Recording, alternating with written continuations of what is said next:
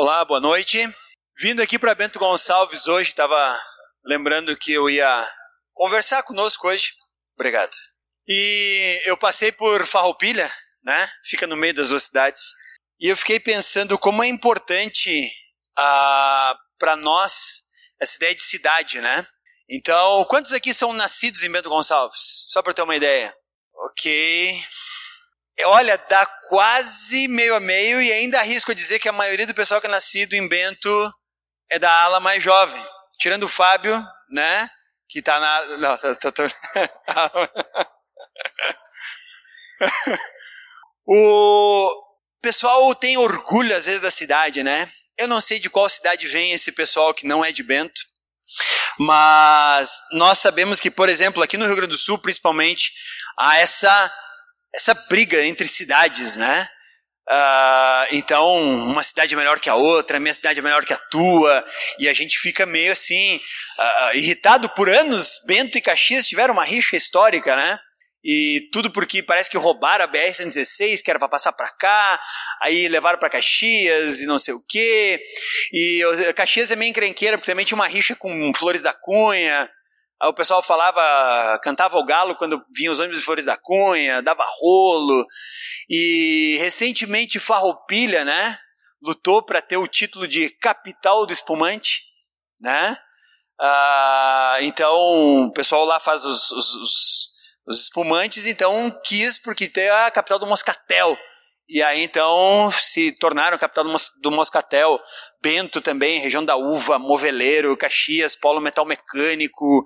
Aí tu vai lá pro para a parte mais campeira do estado, aí a coisa fica mais ferrenha ainda. É, tu pega o pessoal de Uruguaiana, Alegrete, Santana do Livramento, San, uh, Ijuí, Santo Ângelo. Aí eu, não, porque nós temos os melhores ginetes, porque a gente faz o melhor churrasco, porque não sei o quê. E é aquela briga toda. Como a gente tem orgulho né, da nossa cidade, como a gente gosta, às vezes, de falar bem da nossa cidade. Quando vem gente de fora, como a gente gosta de mostrar a nossa cidade. E a nossa cidade, ela gosta de ser importante em alguma coisa. Então, a todo momento está lá. Não, porque nós somos o polo metal mecânico do Rio Grande do Sul.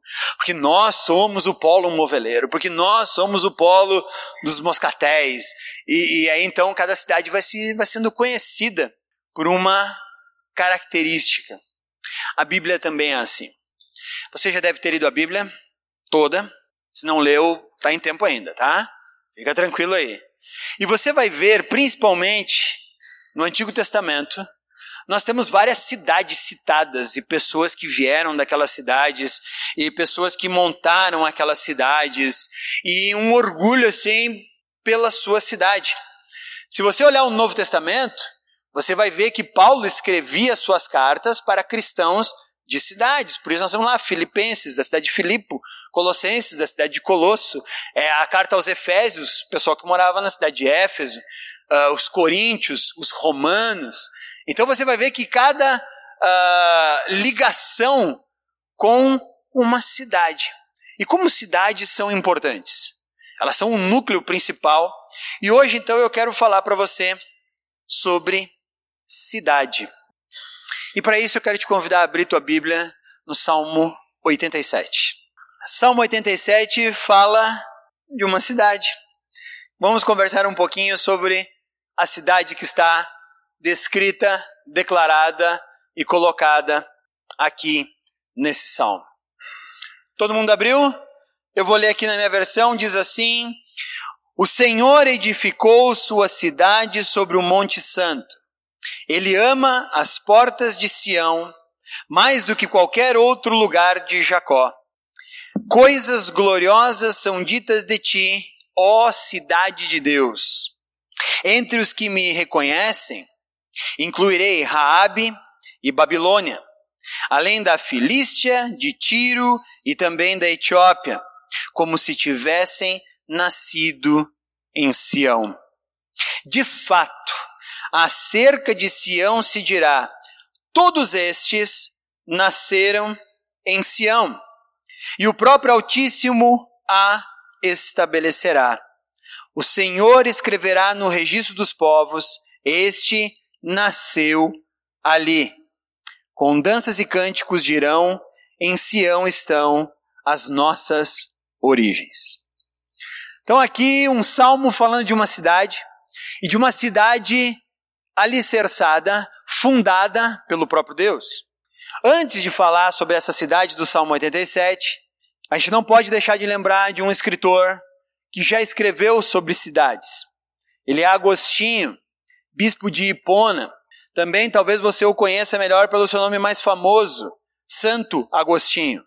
Ele foi um cristão que viveu na época do século IV e ele escreveu Confissões, ele ajudou muito na construção da fé cristã e ele escreveu bem especificamente um volume chamado Cidade de Deus. Nós poderíamos dizer, está aqui, está esclarecido. Essa é a cidade de Deus. Aonde ele faz um contraponto. Agostinho começa dizendo que havia duas cidades. Uma era a cidade de Deus e a outra a cidade dos homens. Teve até um filme no Brasil chamado Cidade de Deus, que é a referência a um bairro lá no Rio de Janeiro. E também houve uma série da Rede Globo que era chamada Cidade dos Homens. Então você talvez já esteja acostumado com esses nomes, talvez não saiba de onde vem, vem justamente dos escritos de Agostinho, século IV depois de Cristo. E ele disse que havia duas diferenças entre essas cidades. A primeira cidade, ele descreve a cidade dos homens, ele diz: os homens viviam para si mesmos e amavam-se a eles próprios. Já a diferença para a cidade de Deus é que os homens naquela cidade reconheciam seus seus pecados, suas limitações e amavam não a si mesmos, amavam a Deus. E aí então ele vai discorrer sobre a nobreza da cidade de Deus comparada à mediocridade da cidade dos homens.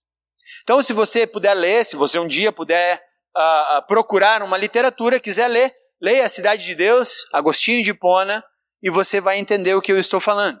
Ele fala de duas cidades extremamente opostas. E é exatamente o que o salmista do Salmo 87 quer que nós olhemos.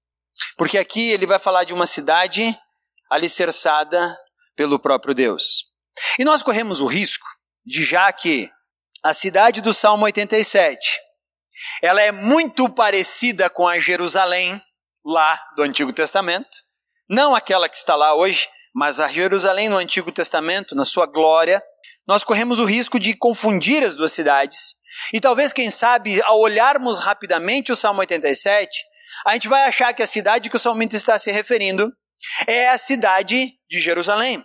Mas eu vou dizer para você que nós vamos olhar algumas coisas daqui e nós vamos dizer que o salmista não está falando da cidade de Jerusalém, embora seja muito parecida. A começar pelo versículo 1, onde ele fala: O Senhor edificou sua cidade sobre o Monte Santo. A cidade de Jerusalém, ela fica numa região alta da Palestina. É comum ser chamada de Monte Sião. Por quê? Porque Monte Sião é uma parte da cidade de Jerusalém, também conhecida como Cidade Alta, onde ficava o planisfério do templo, e também uma parte chamada Cidade do Davi. Era chamada então de Monte Sião. Por isso nós temos aquela música: Os que confiam no Senhor são como o Monte Sião. Eu não sei quem é que perdeu a tradução e traduzindo como são como os montes de Sião, só tem um. É como Monte Sião, o Monte de Jerusalém. Aí você diz, ah, mas ele não está falando ali dessa Sião, eu vou dizer que não. Porque Jerusalém, ela já existia há muito tempo.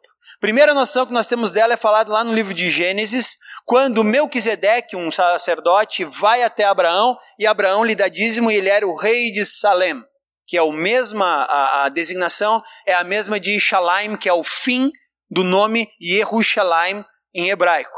Então essa cidade já existia há muito tempo. Na verdade, Jerusalém só passa a fazer parte do império de Israel quando o rei Davi a conquista dos Jebuseus. Era a capital dos Jebuseus, a cidade de Jerusalém. E aí então o rei Davi faz uma guerra contra os Jebuseus e consegue conquistar a cidade. Vendo que a cidade era extremamente importante em muitos aspectos, filosóficos, históricos, uh, religiosos, Davi então entende que Deus está transferindo a capital para Jerusalém, e é o que Davi faz. Até então, a capital era Samaria, desde a época do rei Acabe. Então, você pensa, então não é essa Sião que ele está falando? Não parece, Porque essa Jerusalém, que nós conhecemos, que nós ouvimos falar, ela não foi fundada por Deus, foi fundada por homens muito tempo antes de ela ser a capital do Império uh, Israelita. E aí ele fala assim: Deus, o Senhor, ele ama as portas de Sião mais do que qualquer outro lugar de Jacó. E fica pensando, como assim? Peraí, Jacó não era o nome do cara? Jacó não era Abraão, Isaac e Jacó? Como assim ama mais do que os lugares de Jacó? Como assim? É que Jacó foi trocado de nome para Israel. Então, volta e meia, você podia se referir a Israel como sendo terra de Jacó. Jacó foi pai de doze filhos, e desses filhos é que vieram as tribos de Israel. Então, o que aqui o salmista está dizendo de forma poética, que Deus ama muito mais a sua cidade, a que ele fundou, do que qualquer outro lugar em Israel. Essa é a designação que o salmista está dizendo aqui. Então ele fala que coisas grandiosas se dirão dessa cidade de Deus. E ele fala: entre os que me reconhecem, ou seja, aqueles que sabem quem é Deus, incluirei. Agora entra um grande problema aqui para qualquer judeu. Incluirei Raabe, Babilônia, Filístia, Tiro e a Etiópia. Pera, pera, só um minutinho. Quem nasce em Jerusalém não é ele natural de Jerusalém? Pois é, se você está falando da Jerusalém terrena, sim. Mas aqui o salmista está falando de uma Jerusalém elevada. Numa Jerusalém da qual pessoas que não nasceram lá serão consideradas nativas daquela terra. Por isso, quando eu pedi para você levantar a mão, se você não nasceu em Bento Gonçalves, fica tranquilo. Você tem uma, uma cidade na qual você é natural daquela cidade, desde que você reconheça quem Deus é, e lá está a tua origem. E não importa a cidade que nasçamos, ali está as nossas origens. E aqui o judeu ficava extremamente complicado, por quê? Porque o judeu, ele se considerava uma casta especial diante de Deus. E em certo sentido é verdade. Ele se considerava uma casta especial, então quando alguém nascia judeu, era extremamente arrogante, dizendo: Eu sou nascido aqui. Nós temos alguns episódios do Novo Testamento, do Velho também, mas do Novo Testamento que mostram claramente isso.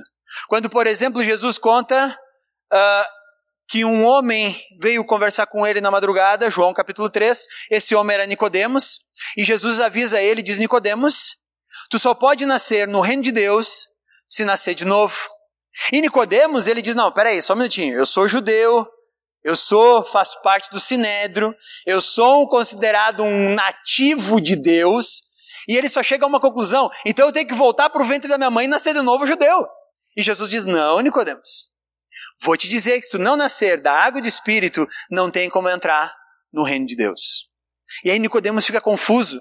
E Jesus fala mais uma vez: Não fique confuso por eu ter dito é necessário que você nasça de novo. E Jesus vai explicar para ele, usando alusões do Antigo Testamento, como a serpente de bronze e tudo mais, explicando que Nicodemos precisava nascer de novo. Nascer na Jerusalém terrena não era suficiente. Ser judeu porque nasceu em Israel não é suficiente. Então nós temos vários momentos assim em que Jesus fala isso. Raabe aqui não é a mulher aquela de, da cidade de Jericó, que a gente pode confundir. A palavra hebraica Raab, ela era usada para definir na mitologia um monstro marinho. E esse monstro marinho era identificado com a nação do Egito. Agora para um pouquinho e pensa num judeu. Ele foi 400 anos escravizado no Egito. Ele foi humilhado por essa nação. Eles eram extremamente opressores com os hebreus nessa época. Agora imagina um judeu reconhecer que os egípcios podem ser considerados filhos de Deus como eles. Pior ainda, a segunda cidade citada, Babilônia. Babilônia foi a cidade que dominou Judá e levou os judeus cativos para a Babilônia e destruiu e queimou todos os prédios de Jerusalém. Queimou as portas, derrubou o muro e desmontou o templo. Por isso que depois vem Esdras, Zorobabel e Neemias para reconstruir a cidade que fora derrubada durante o período babilônico. Agora quer dizer que um judeu tem que considerar um egípcio e um babilônico como nascidos na mesma cidade que eles? Isso para um judeu é extremamente complicado. E o que mais dizer da cidade da Filístia? Quem eram os filisteus? Pergunta para Sansão. Pergunta para vários reis de Israel quem eram os filisteus, que a todo momento eram um, uma pedra no sapato do império israelita. Mais do que isso, Tiro. Se você for olhar o profeta Ezequiel, ele compara o rei de Tiro a uma força soberana satânica. Ele compara o rei de Tiro ao próprio Satanás, dizendo: Tu, tu é um reflexo daquele cara lá que estava no Éden e que se rebelou contra Deus. E agora esse habitantes dessa cidade são com uh, habitantes da cidade celestial com os israelitas. Tá vendo como é difícil aqui para um judeu engolir esse texto do Salmo 87? Porque ele fala que todos estes serão ditos nasceram ali. Todo que reconhecer a Deus vai poder dizer: sou cidadão de Sião. Mas não aquela Sião que está lá hoje, não Jerusalém hoje. Tem um monte de gente doida achando que é aquela Jerusalém, mas não é aquela Jerusalém. Esquece aquela Jerusalém. É uma Sião na qual a cidade do Antigo Testamento representava, mas também não era a Jerusalém do Antigo Testamento. Se você olhar o Antigo Testamento, você vai ver uma briga, entre aspas, entre duas cidades. Você pode comparar a cidade de Deus e a cidade dos homens, olhando para Babel e Jerusalém. Babel é aquela cidade, logo no início de Gênesis, o pessoal se rebela, não vai fazer o que Deus quer e resolve ser uma cidade de referência aos homens. E Deus vai lá e diz: não pode ser assim. E depois nós vemos Deus entregando Jerusalém nas mãos de Davi e transformando ela no centro político, religioso da nação de Israel. Mas não é essa. Porque quando nós lemos o Novo Testamento, nós vemos Paulo dizendo que as coisas do Antigo Testamento eram apenas sombras que apontavam para uma realidade que ainda haveria de vir. Paulo vai dizer que tudo converge para Cristo. Então, a Sião da qual o Salmo 87 está se referindo é uma cidade celestial, não é uma Jerusalém terrena. Mas a Jerusalém terrena do Antigo Testamento representa aquela cidade na terra. Mas agora tudo aponta para Cristo. E em Cristo não há mais diferença alguma. E é isso que eu quero que você veja agora. Compare o Salmo 87 com o texto de Hebreus, capítulo 11. Hebreus, capítulo 11, nós não vamos ler o capítulo todo, por motivos óbvios, mas eu quero que a gente olhe alguns versículos desse capítulo 11 de Hebreus começando pelo versículo 8.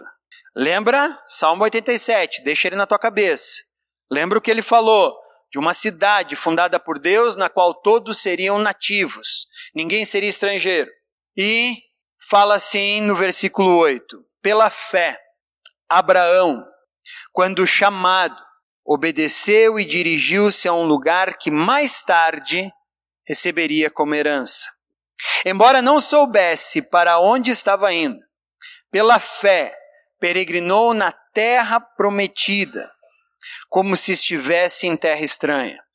Viveu em tendas, bem como Isaac e Jacó, coerdeiros da mesma promessa, pois eles esperava a cidade que tem alicerces, cujo, cujo arquiteto e edificador é Deus.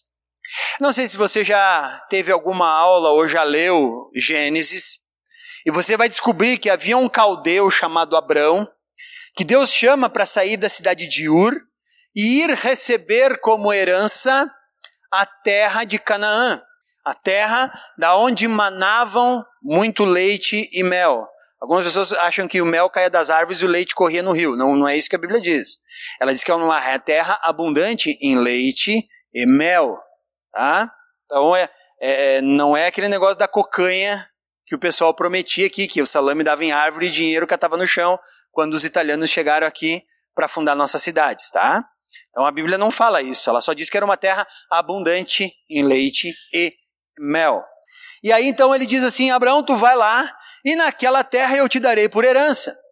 E muita gente acha que a terra que Abraão ganharia era Canaã, mas o trecho de Hebreus 11 acabou de dizer para nós que Abraão não ansiava por Canaã. Ele sabia que Canaã fazia parte da herança, mas ele ansiava por uma cidade celestial. Hebreus 11 vai narrar um número infinito de pessoas que foram considerados exemplos de fé do Antigo Testamento.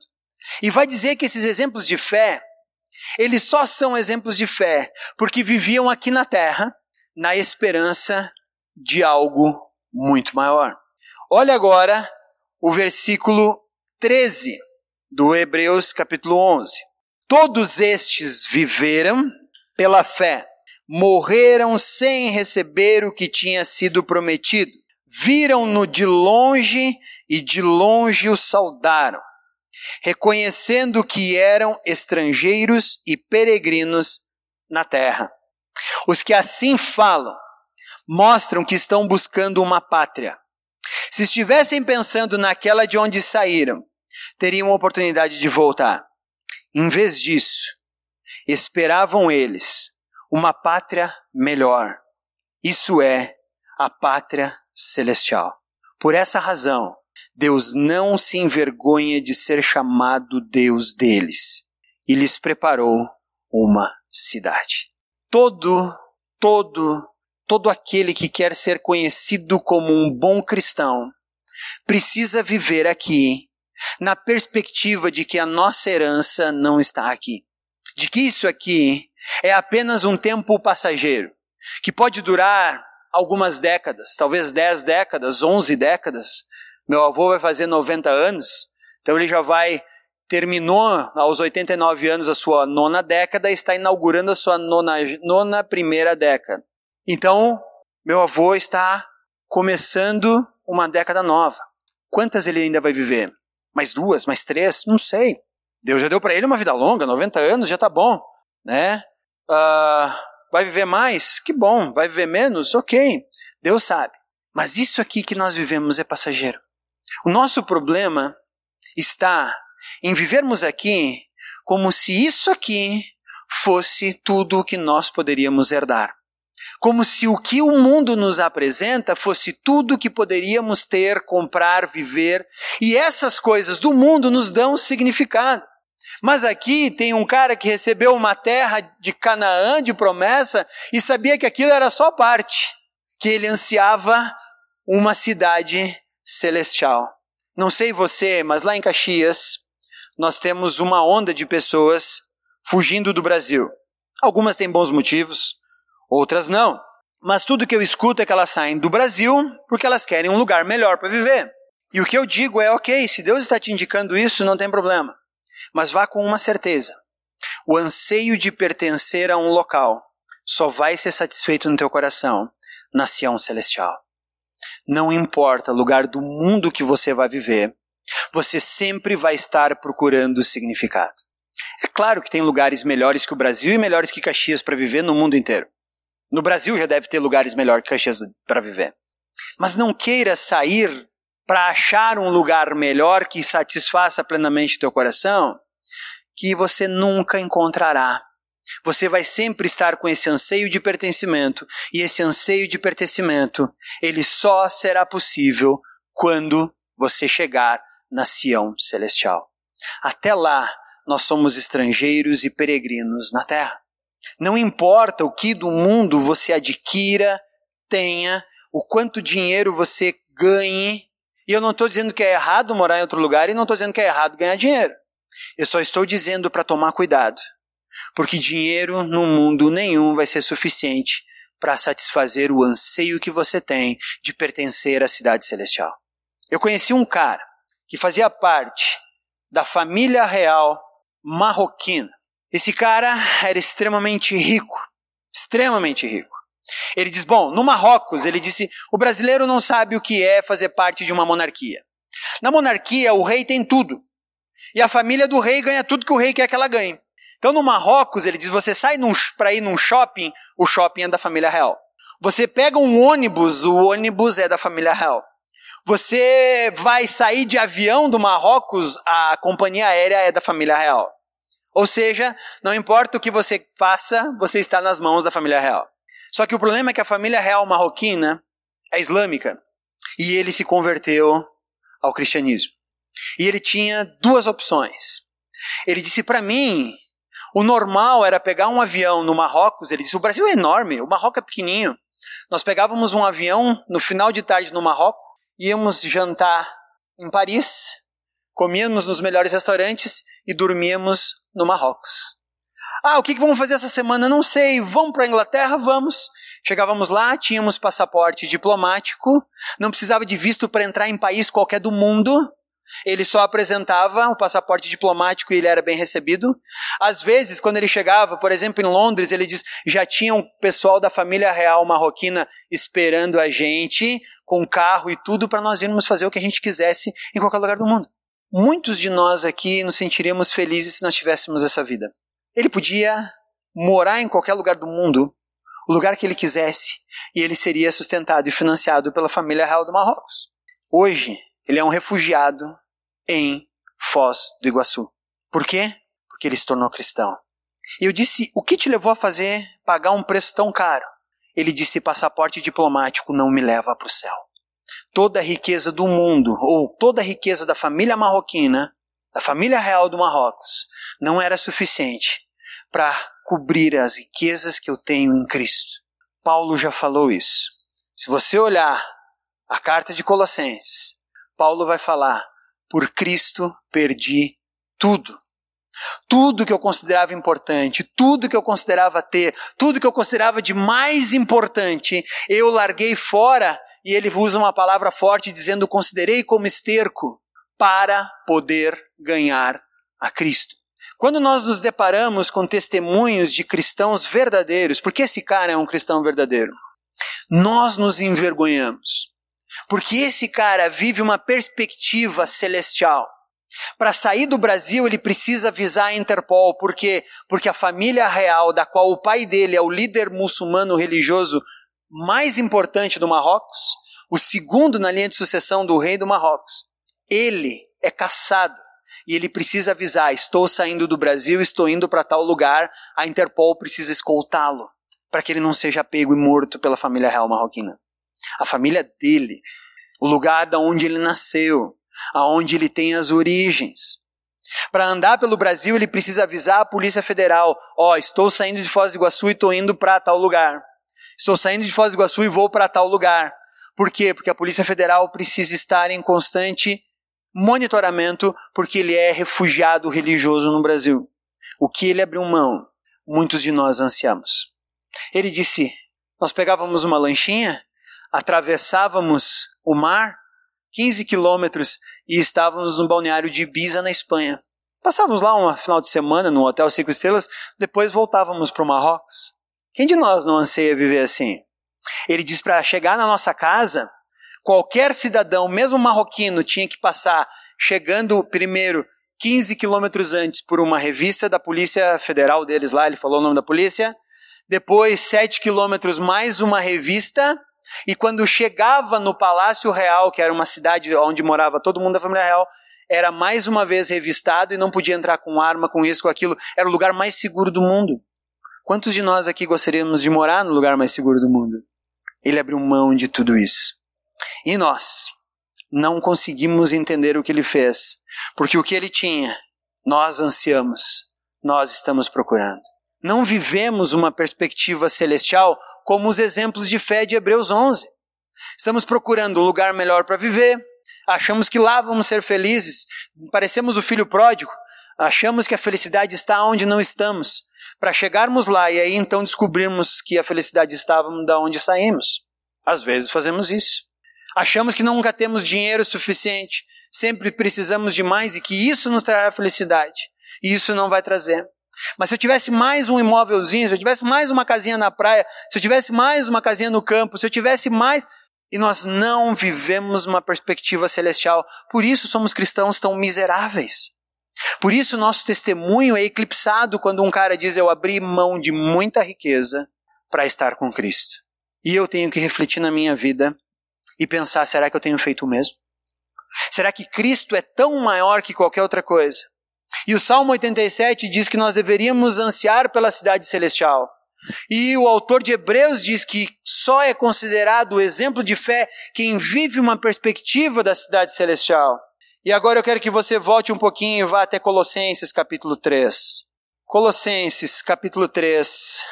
Paulo vai falar então para nós assim: Portanto, já que vocês ressuscitaram com Cristo, procurem as coisas que são do alto, onde Cristo está assentado à direita de Deus.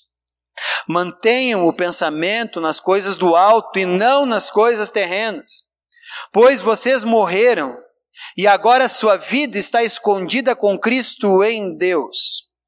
Quando Cristo, que é a sua vida, for manifesto, então vocês também serão manifestados com Ele em glória. Nosso maior problema está como na igreja de Colosso. Vivemos uma vida da perspectiva terrena. Tudo o que importa é a vida terrena. Até dissemos que viemos na igreja, mas na verdade, de segunda a sábado, todos os nossos valores e tudo o que fazemos são pautados pelo que o mundo nos apresenta, pelo que o mundo nos dá, pelo que o mundo nos oferece. E aí nós, nós pautamos nossa vida totalmente em uma agenda terrena, não celestial. Não vivemos como Paulo pediu para vivermos. E lembra que o Salmo 87 foi muito claro em dizer uma coisa: aqueles que me reconhecem, esses serão os nascidos naturalmente na Sião celestial. João 17:3. Ao orar, Jesus diz: "E essa é a vida eterna, que te conheçam, o único Deus verdadeiro, e a Jesus Cristo, a quem enviaste. Se nós olharmos para a Bíblia, de Gênesis a Apocalipse, ela aponta um reino celestial, que ora foi uma sombra na qual a nação de Israel representou, mas hoje nós ainda temos essas sombras que apontam para Deus. Aquela Sião celestial hoje está presente na igreja a todo aquele que se diz cristão, morto com Cristo. Todos nós somos cidadãos da cidade celestial e devemos ansiar por ela. E saber que a nossa estada aqui nessa terra, ela é temporária e ela é limitada. E muito mais fortemente da forma pela qual nós defendemos a cidade da onde nascemos nós temos que ter orgulho de pertencermos à Sião celestial, aquela comprada pelo valioso sangue de Jesus, com o perdão de nossos pecados. E ser um cidadão celestial é ser um melhor cidadão aqui na terra. Porque aí, quando nós vivemos aqui, tudo que é importante aqui passa a ser meio que perder o brilho passa a não ser mais tão brilhoso, tão importante. Por quê? Porque faz parte do tempo em que nós estamos provisoriamente aqui na Terra.